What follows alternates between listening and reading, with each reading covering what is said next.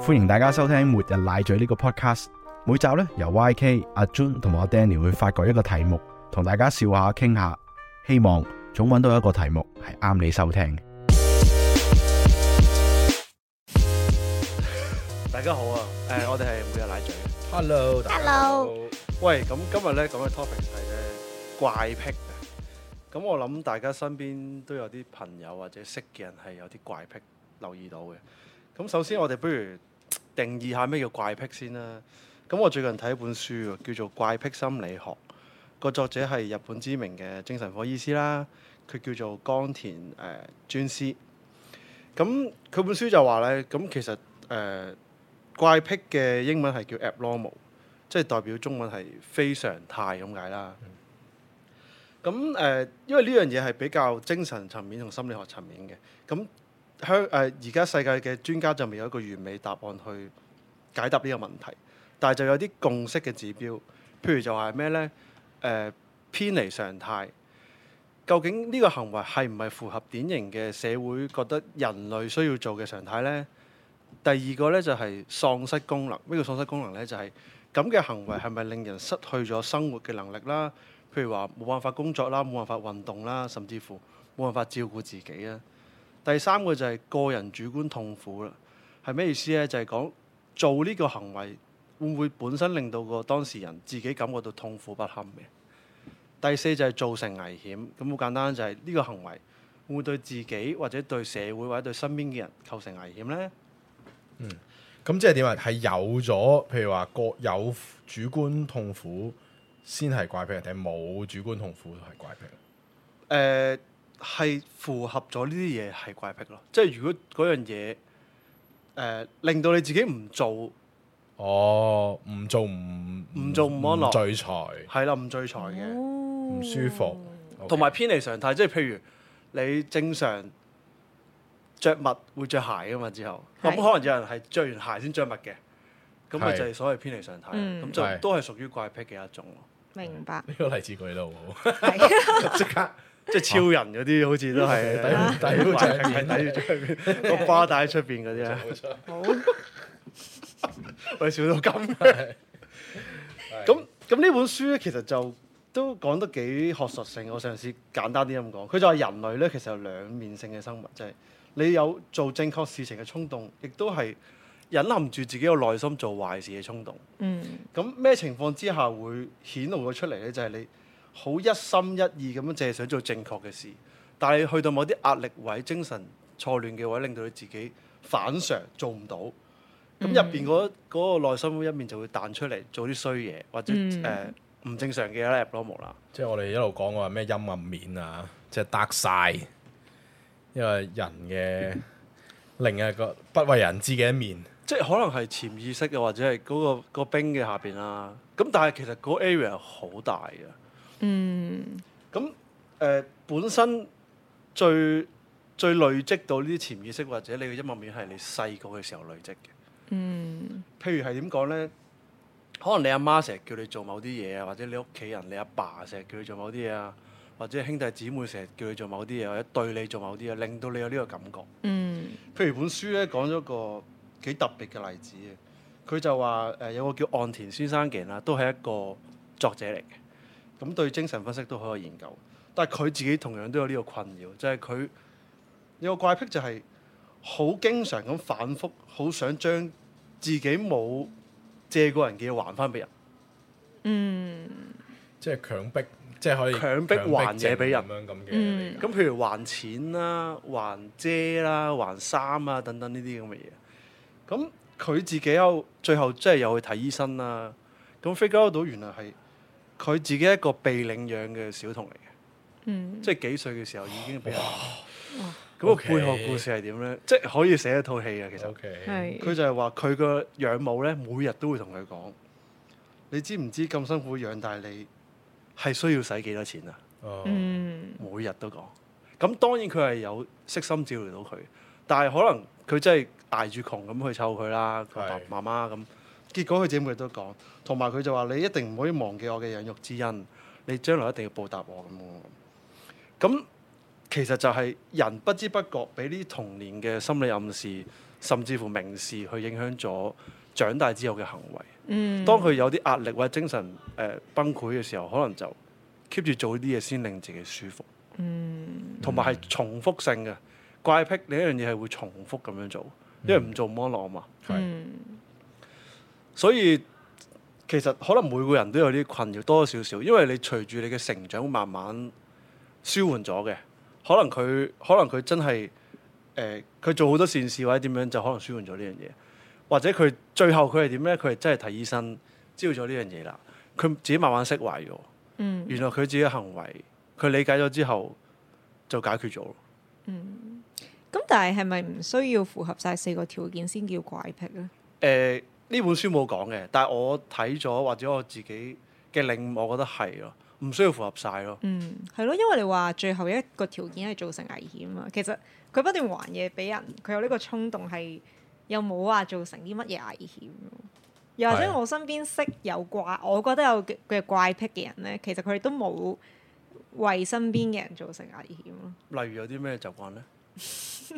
我之前上網睇過篇報道咧，就係、即係有一位女網友啦，佢就、嗯就上網講話咧，自己嘅男朋友咧係中意掩蓋住，用一隻手掩蓋住自己嘅性器官瞓 覺， OK，係啦。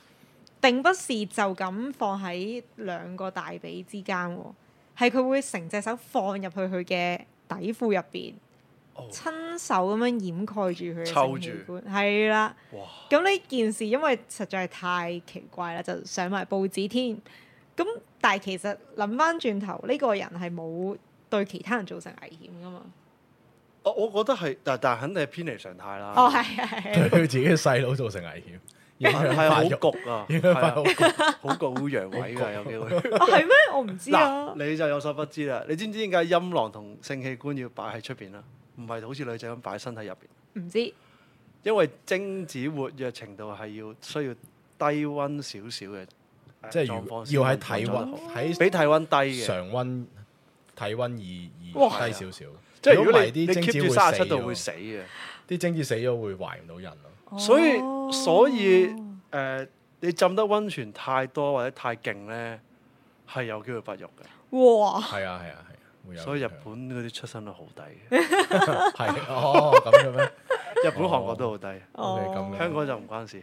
OK 唔係啊？咁你咁講話喺即係好熱嘅國家，即係都應即係中亞地區嗰啲應該都好難唔生。係，咁佢唔會唔會揦住個袋袋㗎嘛，哦我啦，即 OK 即係佢嗱，咁我諗到解決方法啦，就係你嗰個嗰個喺上網睇到嗰個人啊，佢呃住自己細佬，唔呃住自己嗰個袋袋咪得咯。誒都可能得。唔係，但係呢件事都係 abnormal 啊嘛我我覺得佢係可能細個會俾人唔知啊，玩過啦，唔好話侵犯啦。一定係啦，有啲不可磨滅係嘅啊傷，Happy 痛 Corner 咁咁樣樣咯，可能。哦，咁嗰篇報道嘅記者都走咗去問一啲醫生點解會咁做嘅。係有醫生咧，亦都係估計咧係出自男性對自己嘅一個保護嘅動作咯。即係佢哋覺得佢哋身體上面最不可以受傷害嘅嘢咧，遭遇到威脅，需要用手去保護佢，而久而久之就成為咗一個怪癖啦。咁呢件事係其實偏離常態啦，同埋我相信嗰個人佢咁樣做咧係都有個主觀嘅痛苦，就係佢唔摸住佢都。唔舒服咯，係真係啊啦瞓唔到。但係唔知對佢性事有冇影響咧？誒呃咁篇即係文就冇講，嗰個女士有冇投訴咧？遮住成日 都。佢都成日遮住點樣咩啫？唔清 楚。要嗰位女士話你交俾我啦，之後 你交俾我幫你遮住，咁啊仲瞓唔一到，個愛情故事。點解呢個頻道變到咁肉？成日瞓到。 係變咗成人頻道，好繼續係啊！呢個就係我講嘅怪癖。啊，同埋其實誒、呃即係我睇本書咧都有講關於性嘅怪癖，因為嗯性嘅怪癖其實就係完全係你嘅陰暗面，因為好少人見到噶嘛。嗯即係你嗰個 case 都係講佢瞓覺個女朋友先知道嘅啫嘛，可能佢阿媽都唔知。啊嗯隔離房個阿媽都唔知。咁誒、嗯呃其中一個 case 就係話有個誒、呃女主人啦，因為佢佢屋企有工人嘅，就成日都不其然咁樣會叫佢個工人喺隔離房嘅，佢叫佢做第二啲完全唔關家務事嘅嘢，即係突然之間有呢個衝動，即係譬如啱啱先煲完水，你話你倒咗佢再煲過咁樣，即係好無理，亦都係對家務冇幫助嘅動作咁樣。咁最後個原因係乜嘢呢？就係、話原來佢誒、呃新婚嘅第一夜，咁同佢老公搞唔到嘢，因為佢老公陽痿，即係唔知係壓力定係咩問題啊，陽痿。嗯，咁佢又唔想俾個工人知道。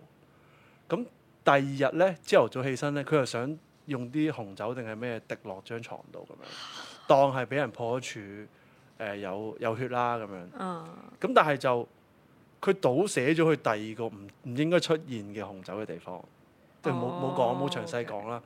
咁佢就唔想俾工人知道，於是佢就嗰一朝開始咧就叫工人開始做啲無謂嘢，譬如你你幫我去誒、呃隔離街買包菜咁樣摸啦嗯，朝頭早大大朝早七點鐘咁樣。咁佢自此之後就養成咗呢個習慣，因為佢唔想俾人知佢老公唔得，嗯，第一晚都冇搞到。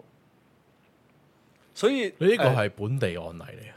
誒唔係唔係唔係，OK，做咩啊？你個 friend 係咁樣？唔係， 唔通你我朋友要我要想象下啫，因為我都覺得係幾幾遺憾喎，聽落去，即係因為可能係佢自己要咩文化會入育成呢一個唔知喎。我諗可能日本，因為作者日本人啊嘛，咁、嗯有機會佢日本人嗰度聽到呢啲故事啊。嗯同埋可能以前嗰啲人都係真係初婚誒、呃初夜先破處啊咁樣啊嘛。初夜先破除咗，你係咪想講新婚之夜啊？啊係啊係新啊婚之夜， 因為初新婚之夜夜其實就係破破處之處夜啊，啊係 係好清晰 啊啊，YK 呢個思維你對呢啲嘢好敏感。好敏感唔啊，係啊，我 純用粹字文字係啊敏感咋。好，我哋繼續，仲有咩怪癖？怪癖啊！誒、我我有啲朋友咧，佢佢會喺廁所同嗰啲伴侶傾偈啊，即係好似唔知係咪特登啦，但係佢會開住門咁去廁所，跟住佢哋入去咧又若無其事咁樣繼續講嘢，正常講嘢，但係一個屙緊屎，一個就傾緊偈咁。嗯。咁係，啊但呢個都係幾你覺得 sweet 嘅行為嚟嘅喎，喺喺一個伴侶嚟講，其實誒，唔通何生你都會咁做？定係咁有時但佢係好哋臭喎，屙緊屎喎，我可以？我覺得我唯一可以做嘅就係隔住道門，隔住道門係 OK 嘅，即係講啲，但係唔會傾，即係可能係啲唔係傾偈好急嘅事情啦，咯即係譬唔如 係我哦唔見收鎖匙喺邊啊，咁係呢啲係係 OK 嘅咁。樣咯。同屋企人嘅話可能會啊，不過去緊大就真係難啲嘅。即係你係講緊個情況係開住道門都要傾偈，而佢係唔做唔舒服嘅。只要佢佢嘅另一半喺洗手間，佢一定要行。係啊，佢 keep 住都開門嘅，即係 keep 住都唔閂門嘅。即係我諗個佢唔啊做問題係騎行埋去同佢傾偈嗰個人咯，而唔係屙緊嗰個係我人。都覺得係唔啊。 係喎，我 嗱屙緊嗰個人，佢選擇閂唔閂門噶嘛？係點解咁佢每次屙屎都唔唔即係唔可能唔係閂實啦？但係我覺得屙屎應該要閂實咯。都呢個又冇科學根據，但係可能係有少少關屋企文化事嘅。哦即係你我舉個例，譬如你屋企係除咗你媽咪之外冇其他女士嘅，即係可能兄哦全誒三兄弟。全男班班全男班，咁可能嗰個從來去洗手間就冇冇閂門呢個文習慣。不過我自己講都覺得好牽強， 佢設計呢個 scenario 都覺得好牽強。係啊，真係唔唔閂門去廁所呢個真係但係佢唔做唔舒服先至可以叫怪癖，即係可能佢閂咗門係唔舒服咯，要係閂啊，門咁屙樣屎。先可以叫咯。因為咁所以咪要開門即先舒係服，啊一定要開門，係 即係啊有幽閉去咗大便嗰陣時有幽閉，幽閉恐懼，喂，咁佢喺公廁係咪都要開住道 門？真係唔知。唔知啫。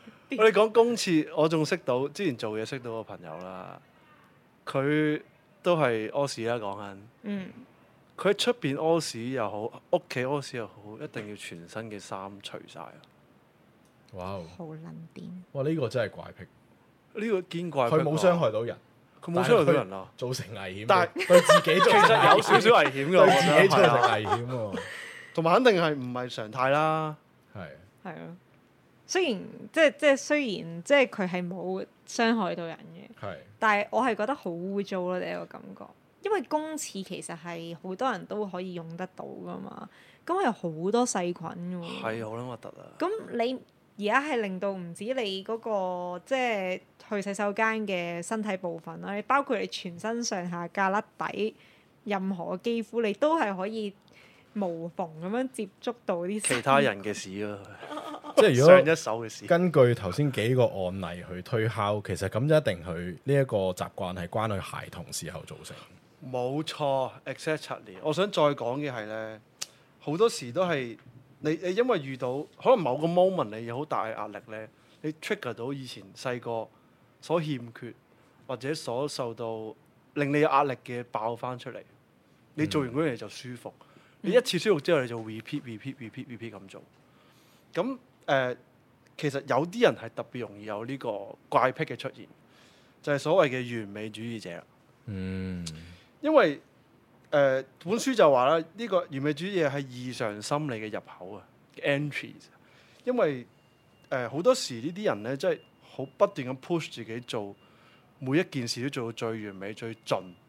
因為嗰啲人會覺得，即係完美主義者覺得九啊九分同一百分有分別嘅，好大分別。係零同埋一嘅分別咯。即係係一般人覺得九十分同九啊九分都好大分別啦，九啊九分好撚勁啊，係咪先？係佢覺得同零分一樣咯，九啊九分。係咁即係都知道人無完美啦，神都冇完美啦，係咪？咁佢做錯一件事，佢就會令到自己陷入咗一個不斷嘅迷思，誒、怪責自己啊，力諸施加自己壓力啊，想再做好啲。咁佢就需要揾啲出口。誒、喺個潛意識入邊，有啲人就會譬如變咗做工作狂啦，誒、酗酒啦、暴食啦、暴飲暴食啦，不斷減肥啦、不斷嘔啦，或者賭錢啦，呢啲成癮者就好。呢啲行為就係因為佢完美主義者呢個精神作祟，嗯令到佢咁樣做。明白。咁我我覺得即係本書講到咁恐怖，但係我覺得有好有唔好嘅，因為睇你點樣利用呢個完美主義嘅啫。譬如你對工作可以完美主義，但係你對屋企人未必可以唔使咁樣噶嘛，即係唔一定要佢做到同你一樣嘅 standard 咯。佢對於自己控制到嘅工作，我覺得係可以嘅。嗯但係如果佢真係偏執到我連朋友、屋企人、小朋友、父母我都要管埋嘅，咁咁就係怪癖啦。咁所有嘢都係佢壓力咯，生活上嗯咁、就會促使佢誒、呃、將個心神投入咗啲怪癖度，佢做嗰樣嘢舒服。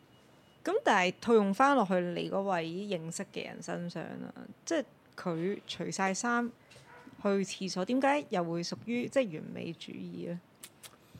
我覺得係佢要佢要好 free 先做到，先屙到屎，即係佢個即係冇佢冇任何束縛佢先屙到。定義去洗手間係一個好舒服嘅狀態，所以佢一定應要該係達至嗰個係啊狀係啊態，佢就要做到一絲不掛。 嗯，我覺得係。咁我諗係佢對洗手間嗰個定義實在係太高，即係佢佢唔好似唔 care 身邊會唔會做，佢 care 自己 free 唔 free。啊當下嗰個感受咯，即係如果如果呢個 theory 係啱嘅話，我覺得係咁搞唔掂啊。樣。其實好極端嘅真係，哦好極端，非常極端。我，即係佢可能帽都要除啊，或者口罩都要除埋。誒，啊我建議家庭觀眾即係有怪癖唔影響人都都係重點啦，但係另一個就係千祈唔好影響到自己嘅生理健康，又或者個人衞生。呢個絕對係啦。另外一點就係可能人性化啲去諗，就係如果你一個好熟好熟嘅人，或者同你關係好密切嘅人，佢、有一個怪癖，咁、嗯我哋可能喺有一個角度去，可以用另一個方法去幫佢揾下呢個怪癖究竟係咩事發生呢？